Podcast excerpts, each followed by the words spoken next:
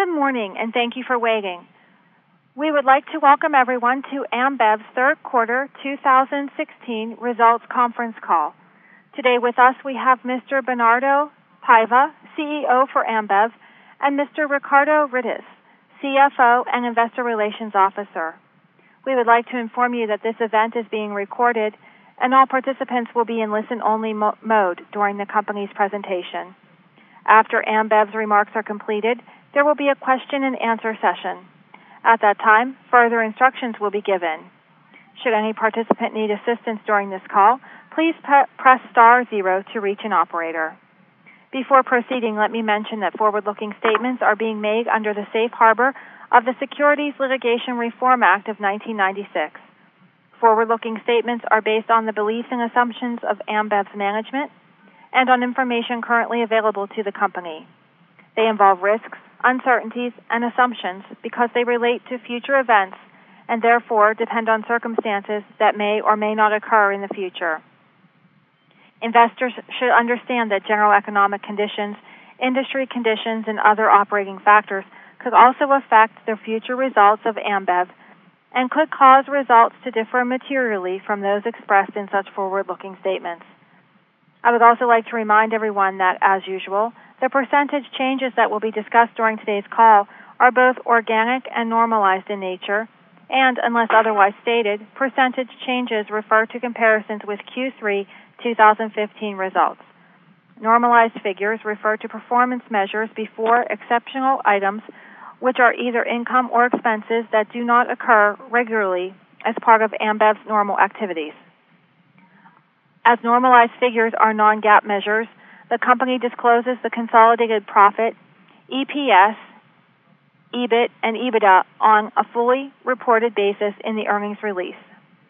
Now I'll turn the conference over to Mr. Ricardo Rittes, CFO and Investor Relations Officer. Mr. Rittes, you may begin your conference. Thanks, Kate. Hello, everyone.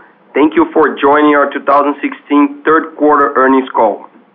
I will guide you through our operational highlights of Brazil, CAC, LAS, and Canada, including our below-the-line items and cash flow. After that, Bernardo will give you more details about our performance in Brazil and how we are positioning ourselves for the quarters to come. Starting with our consolidated results. Third quarter proved to be the toughest quarter of an already very challenging year. Despite solid growth in most of the countries we operate, our performance in Brazil was impacted by a temporary effect of our FX hedges and the weak consumer environment. Consolidated top line was up 2.3% in the quarter, with a volume decline of 3.4%, more than offset by a net revenue per hectoliter growth of 5.9%. EBITDA was down 14% to 4 billion reais, with an EBITDA margin of 41.5%. Net income was up 3.6%. Year to date, top line is up 2.7%, EBITDA down 4%, and net income down 6.7%. In Brazil, our EBITDA was down 31.3% in the quarter. We are nothing but disappointed with our short-term EBITDA performance, but it is very important to understand the drivers behind the numbers. So I will start by discussing the two main reasons that explain the temporary decline of our EBITDA in Brazil. The first one is related to cash COGS, which explains more than half of our EBITDA decline. As you know, we have a hedge policy pursuant to which we hedge all the FX and commodity exposure that can be hedged. Timing will depend on the nature of the exposure, time to react, and other factors. But typically, we hedge our transactional currency exposure one year in advance. Given that, the material devaluation of Brazilian real in the second half of 2015 is fully impacting our COGS now. During that time, Brazilian real suffered close to 60% year-over-year devaluation before peaking at 4.18 BRL to the US dollar in September 2015. This is inflating our cost of sales denominated in US dollars, which represent around 40% of our COGS in Brazil. With COGS inflated due to BRL devaluation, the easy decision to protect our profitability in the short term would have been to offset this through price. But given our hedges, we know this is a temporary headwind, and will ease in the next quarters before becoming a deflationary driver. In summary, the high volatility of BRL experienced in the second semester of 2015, when it peaked at 4.18 BRL to the dollar, is temporarily impacting us now. But given the reversion of the currency to current levels of 3.20, this will be a positive for the company in the second semester of 2017. The second reason is connected to the top-line decline due to adverse macroeconomic scenario in Brazil. We have seen consumer confidence improving in recent months and inflation decelerating, which will be a strong positive for consumers. But reality in the short term is that the real disposable income continue to decline, pressured by higher unemployment. In this environment, our top line declined by 6.6% in the quarter, with a net revenue per hectoliter down 1.6%. This was driven primarily by our decision to implement our price adjustments in the fourth quarter this year compared to the third quarter last year. In addition, as part of our revenue management strategy, we are using our complete portfolio of packs and brands to achieve attractive and more competitive consumer price points. This initiative includes growing our mix of returnable glass bottles, especially in supermarkets, where this format now accounts for roughly 25% of our volume. These two temporary drivers, FX impact on cash COGS and weak macro impact on top line, explain most of the EBITDA decline in the quarter. Now going to more detail of our operational results in Brazil. Our beer volumes were down 4.1%, facing a tough comparable in the third quarter of 2015. We estimate that the beer industry volumes declined by approximately 3% in the third quarter, given the challenging macroeconomic environment. Brazil beer top line was down 5.3%. While our average market share in the third quarter of 2016 was down year-over-year, we delivered sequential improvement versus the second quarter of 2016, going back to our historical market share range and reaching the best market share level in the year. Bernardo you spend we will expand on this topic and discuss how we are positioning ourselves for the future in the current scenario. Now talking about Brazil CSD and NANC. CSD and NANC top line was down 13.8%. Volumes declined by 8.1%, in line with the industry as we estimate. As the adverse consumer environment is temporarily driving consumers away from CSDs to tap water and low-cost powder juices. Net revenue per hectoliter was down 6.2% due to negative mix, the impact of taxes, and the fact that we also decided to implement our price initiatives in the fourth quarter, facing a tough comparable base due to the early timing of our price initiatives last year. Brazil cash COGS was up 24%, while on a per hectoliter basis, 30.6%. As already discussed, the main driver for this performance was the temporary impact of our FX hedges. Brazil cash SG&A was up 5.8% due to, number one, phasing of sales and marketing expenses that were more concentrated in this quarter, mainly due to the Olympics. And number two, higher distribution expenses, which were partially offset by savings in administrative expenses. As a result, Brazil EBITDA was down 31.3% in the quarter, while year to date, it is down 13.2%. Now moving to Central America and the Caribbean. In CAC, we deliver another solid quarter. Our performance in the region was mainly driven by double-digit top-line growth with a good balance between volume and price. EBITDA was up 9% to 353 million reais, with EBITDA margins of 37.6%.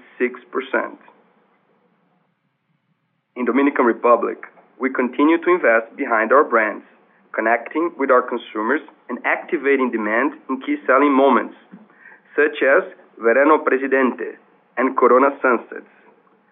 Throughout the quarter, we're able to expand our presence in different consumption occasions, reaching the all-time high share in the total alcoholic beverage space in September. In Guatemala, we had another quarter of market share gains, driven by strong performance from Modelo brands, mainly Corona. While we're still benefiting from our solid cost management discipline in the region, EBITDA performance was impacted by the timing of sales and marketing expenses in the quarter. Year to date, our EBITDA margin is up 80 basis points, driving an EBITDA growth of 19.4% in organic terms. Going forward, we continue to be extremely excited with top line and EBITDA growth potential from our region, from our current operations and other non-organic opportunities, including Panama, that will become part of CAC, pushing us a little bit closer to our dream of $1 billion EBITDA in the region. In Latin America South, our top line was up 22.1%, and EBITDA 22.6% above that of last year. Our volumes, however, were down 1.4%, as adverse macroeconomic conditions, specifically in Argentina, led to another quarter of volume decline in the country. Almost fully offsetting this, we reached record volumes in Bolivia, Paraguay, and Chile. In Bolivia, this growth was driven by our RGB strategy and route to market improvement. In Paraguay, this growth was led by the successful rollout of the 340 ml returnable glass bottle, and in Chile, with a strong performance across all of our global brands in the country. Net revenue per hectoliter increased by 23.8% in the region, due to the successful implementation of our revenue management strategy linked to inflation and premium mix. Despite costs and expenses still pressured by high inflation and unfavorable currency movements made in Argentina, we're able to offset these impacts through top line growth and procurement savings, delivering a EBITDA margin expansion of 20 basis points to 42.8%. Year to date, our EBITDA is up 16.2% in organic terms, with an EBITDA margin expansion of 90 basis points. As we move forward, we remain confident in our ability to deliver a solid top line growth in LAS, while protecting our profitability over time, despite the economic volatility in Argentina. Turning now to Canada. Reported volumes grew 6.5%, mainly driven by strong performance of our global brands, which grew high double digits. And the benefit from our strategic acquisitions with Mike's Beverage Brands and Mill Street growing solid double digits in the quarter. Including the new brands we acquired, we have achieved the highest market share in 17 years. Organic volumes were down 1.3%, with the industry negatively impacted by unfavorable weather, which was partially offset by solid performance of Bud Light, Stella Artois, and Corona. Net revenues increased by 0.1%, with net revenue per hectoliter growing 1.3%, mainly driven by our revenue management initiatives in line with inflation.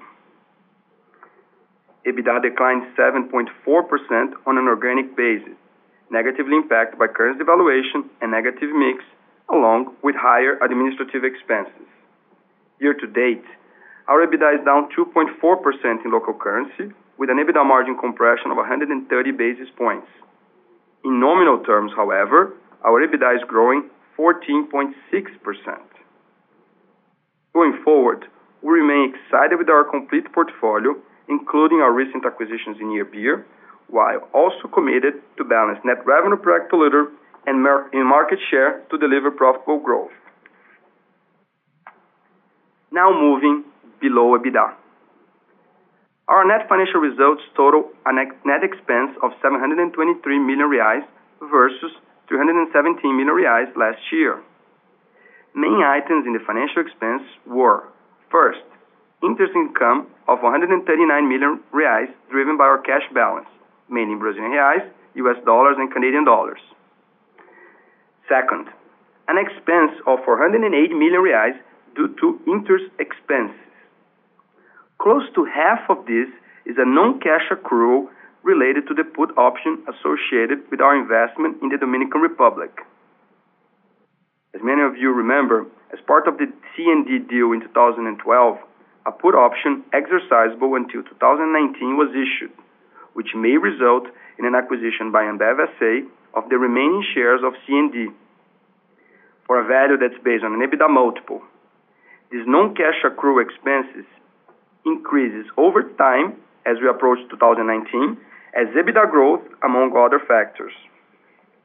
Third, 287 million reais losses on derivative instruments, mainly driven by the carry cost of our FX hedges, primarily linked to our COGS exposures in Brazil and Argentina. Given the interest rate differential between Brazilian reais or Argentine pesos and the US dollars, we have financial costs associated to these hedges, which are called carry costs. Carry costs have increased significantly compared to recent years due to US dollar appreciation and higher interest rate differentials, but are sequentially coming down, mainly due to the reversal of the Brazilian real.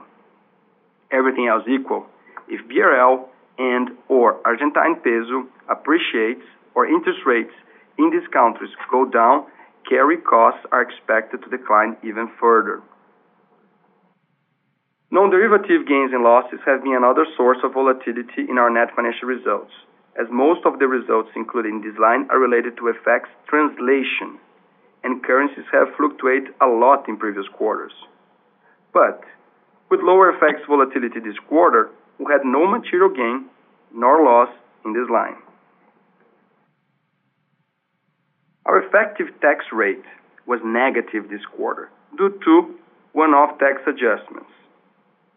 First, around 400 million reais is explained by reversion of a withholding tax provision related to unremitted earnings from Argentina.